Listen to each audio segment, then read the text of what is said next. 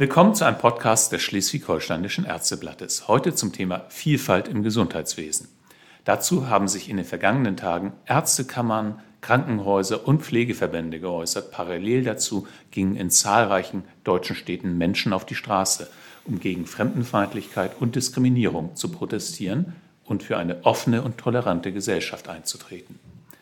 Welche Aspekte dieses Thema im Gesundheitswesen hat, wollen wir in diesem Podcast besprechen. Mein Name ist Dirk Schnack und mein Gesprächspartner zu diesem Thema ist der Präsident der Ärztekammer Schleswig-Holstein, Herr Professor Henrik Herrmann. Moin, Herr Herrmann. Moin, Herr Schnack. Herr Herrmann, im Editorial der kommenden Ausgabe des Schleswig-Holsteinischen Ärzteblattes schreiben Sie wörtlich, eine Spaltung und Ausgrenzung in unserer Gesellschaft ist insbesondere für die ärztliche Profession nicht hinnehmbar gerade auch gegenüber Menschen mit einer Migrationsgeschichte, seien sie Mitarbeitende im Gesundheitswesen oder Patientinnen und Patienten. Zitat Ende. Ja, natürlich möchte man fast sagen, was denn sonst? Warum war dieses Statement von Ihnen jetzt nötig? Ja, Herr Schnack, es scheint ja nicht mehr natürlich zu sein und selbstverständlich, wenn man sich jetzt so die Entwicklung in den letzten Wochen und Monaten ansieht und äh, die Berichte, welche Ideen bestimmte extremistische Kreise haben. Und insofern ist es mir wichtig, darauf hinzuweisen, dass es genuin der ärztlichen Profession gegeben ist, für Toleranz, Vielfalt und auch ein Miteinander zu werben und dafür einzustehen. Das zeigt allein schon unser Genfer Gelöbnis, dass wir unseren Behandlungsauftrag ja unabhängig von jedweden Faktoren, sei es ethnische Herkunft, äh, Glauben, politische Ausrichtung, erstmal ja verrichten und äh, ausüben und auch ausüben müssen. Das ist selbst in Europa einige Länder, wo es keine Selbstverständlichkeit darstellt.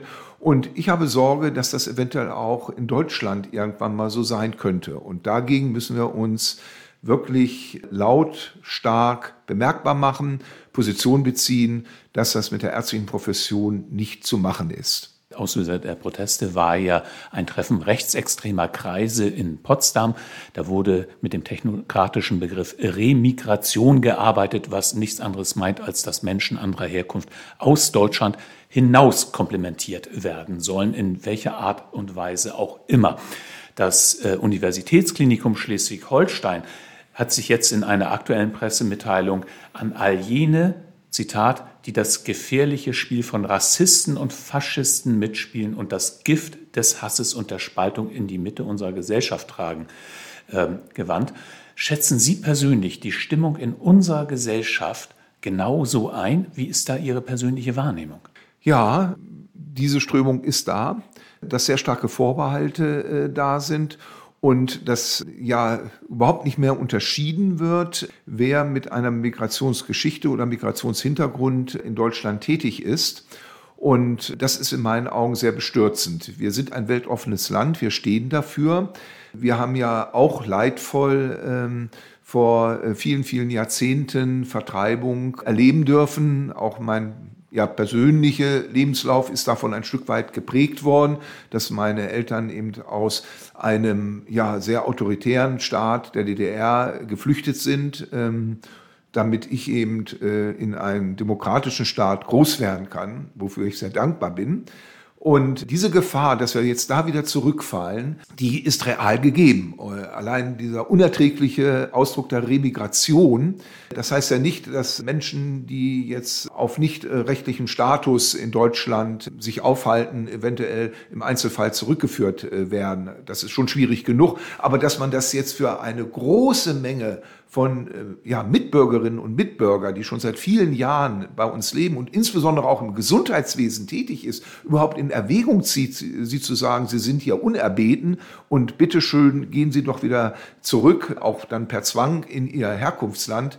Das kann nicht sein. Und dagegen müssen wir uns wirklich stemmen und sagen, dass das mit unserer demokratischen äh, Grundausrichtung überhaupt nicht übereinstimmt, die genau für diese Freiheit, für diese Offenheit und für die Vielfalt auch steht. Das gilt grundsätzlich für alle Teile unserer Gesellschaft. Aber wenn wir jetzt mal auf das Gesundheitswesen kommen, wir sind ja hier angewiesen auf die Mitarbeitenden aus anderen Kulturen. Allein am eben zitierten UKSH arbeiten ja Menschen aus über 120 Ländern, darunter auch viele Ärztinnen und Ärzte. Gibt es denn von denen Rückmeldungen an die Ärztekammer, dass Ärzte aus anderen Kulturen Rassismus ausgesetzt wären? Und falls ja, an wen könnten die sich denn überhaupt wenden? Ja, natürlich ist die Ärztekammer für Ärztinnen und Ärzte, die das erleben, sowohl als Betroffene als auch solche, die das nur beobachten, die richtige Anlaufstelle. Das kann man bei uns auch melden. Wir möchten das auch. Äh, wir weisen auch immer darauf hin. Allerdings bekommen wir doch sehr wenig Rückmeldungen. Und ich fürchte, dass die Dunkelziffer sehr hoch ist, wo man das vielleicht nur mal auch verbal mitbekommt. Ne? Äh, so nach dem Motto, oh, Sie haben eine andere Hautfarbe, von Ihnen möchte ich mich eigentlich nicht behandeln lassen. Das alleine würde schon ausreichen, um zu sagen, da sage ich bei der Ärztekammer Bescheid, ähm, damit wir auch wissen, wie häufig das vorkommt, uns klar positionieren wollen und können und müssen. Ähm, also das kann ich mir schon sehr gut vorstellen. Und ja, das ist nicht nur im UKSH so, auch in anderen Kliniken. Ich weiß es auch aus meiner Klinik, wo ich lange tätig bin. Wir haben auch über 90 verschiedene Nationen in Gesundheitsberufen und auch im ärztlichen Bereich. Und ohne diese Fachkräfte hätten wir ein Riesenproblem. Wir müssen dankbar sein, dass die zu uns kommen. Sie hätten ja auch die Wahl, in andere Gesundheitswesen zu gehen. Das zeigt, dass unser Gesundheitswesen schon auch noch attraktiv ist. Betonung auf noch. Wir sehen ja auch teilweise, dass äh, jetzt um Deutschland schon manchmal ein Bogen gemacht wird. Und der wird natürlich vielleicht, der, oder mit Sicherheit umso größer, wenn jetzt eben noch dieses Gedankengut verbreitet wird und bekannt wird.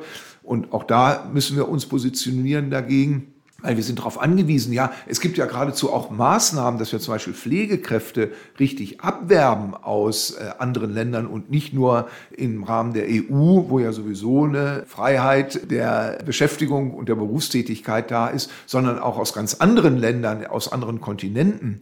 Und das zeigt ja, dass dieser Bedarf da ist und dass es auch im Gesundheitswesen besonders wichtig sind, um auch zukunftssicher zu sein, dass wir die Mitarbeit dieser Gesundheitsfachkräfte dieser Ärztinnen und Ärzte dringend benötigen. Ja, man muss sich das mal vorstellen. Wir werben in Vietnam, in Indien, sonst wo, werben wir Fachkräfte für unser Gesundheitswesen an. Und wenn die hier ankommen, hören sie etwas über Remigration. Was muss das mit diesen Menschen machen? Ja, also nochmal, unerträglich, geht gar nicht und ich bin da auch persönlich wirklich erschüttert. Hm. Wenn sich jetzt jemand an die Ärztekammer äh, wendet und, und hat ein Problem, äh, was kann denn eine Ärztekammer überhaupt tun. Ja. Ne, wir können beraten, wir können vor Ort gehen, wir können, wenn wir jetzt auch die Menschen kennen, auf die zugehen. Wir müssen natürlich auf allen möglichen Kanälen immer wieder darauf hinweisen, dass diese Vielfalt und die Weltoffenheit zu uns gehört und eben integraler Bestandteil unserer demokratischen Grundordnung und unserer Haltung auch darstellt. Das ist wirklich ganz wichtig ähm, und mir ein persönlich ganz enormes Anliegen. Deshalb haben wir ja auch schon vor ungefähr zwei Jahren das letzte Mal dieses Thema auch im Schleswig-Holsteinischen Ärzteblatt äh, mit Ärzten unterschiedlicher Herkunft äh, äh, besprochen. Wir hatten Ärztinnen und Ärzte hier nach Bad Segeberg eingeladen. Ergebnis damals war, man muss es so sagen, es wird nur sehr verhalten und zögerlich über entsprechende Fälle gesprochen. Warum glauben Sie, ist das so? Ja, das ähm, kann, glaube ich, unterschiedliche Gründe haben. A, schluckt man das vielleicht auch so ein Stück weit weg, weil man es vielleicht auch irgendwie schon mal gewohnt ist, ähm, das schon mal erlebt hat und sagt, naja gut, das gehört irgendwie dazu, es gehört nicht dazu. Das Zweite, dass vielleicht auch diese Strukturen und die Möglichkeiten, die wir haben, noch nicht so bekannt sind. Ich meine, das Kammerwesen ist ja in Deutschland sehr ausgeprägt, die Ärztekammer. In anderen Ländern gibt es weniger äh, solche Ansprechstationen. Es ist immer erstaunlich, ja, dass eben eine Institution wie die Ärztekammer so in dem Bewusstsein gar nicht so stark vertreten ist als eine Vertretung aller Ärztinnen und Ärzte und auch durchaus darüber hinaus. Wir äh, positionieren uns auch für das gesamte Gesundheitswesen, äh, auch für andere Gesundheitsfachberufe und haben natürlich auch andere Gesundheitsfachberufe ganz eng in unseren Teams, seien es die medizinischen Fachangestellte im niedergelassenen Bereich und natürlich äh, alle anderen Berufsgruppen auch im stationären Bereich. Auch da können wir natürlich als Ärztinnen und Ärzte einmal ein gutes Vorbild abgeben und die Dinge eben ansprechen, auch wenn wir das sagen wir mal, von Patientenseite erleben, dass äh, andere Gesundheitsfachberufe auch rassistisch äh, angegangen werden. Dann, ja, vielleicht auch dieser gewisse Formalismus, der dann auch ein bisschen hindert, alles aber keine Argumente, darüber hinwegzusehen. Und das dürfen wir nicht. Wir müssen es benennen und angehen und offen ansprechen und kommunizieren. Kann diese zögerliche Haltung nicht auch etwas mit der Angst vor Repressalien zu tun haben oder mit der Reaktion von Kolleginnen und Kollegen, die eventuell sagen können, na stell dich mal nicht so an, so schlimm war das genau. doch nicht? Also das hoffe ich nicht. Also das würde mich auch bestürzen, wenn es so ist. Das ist keine Sache, die zu verharmlosen ist. Das ist kein Kavaliersdelikt. Und äh, insofern finde ich das ja nicht auch nicht hinnehmbar, wenn man drüber hinweggeht und sagt, ach, das ist doch nicht so schlimm und das war gar nicht so gemeint und so. Ich kenne das da auch aus meinem persönlichen Umfeld. Mein Schwiegersohn ist Afrikaner und der hat jetzt nicht im Gesundheitsbereich, aber in anderen Bereichen auch das unterschwellig ganz häufig äh, erlebt. Wir waren auch Zeugen dort, haben das natürlich äh, in den Situationen, wo wir Zeugen waren, auch angesprochen.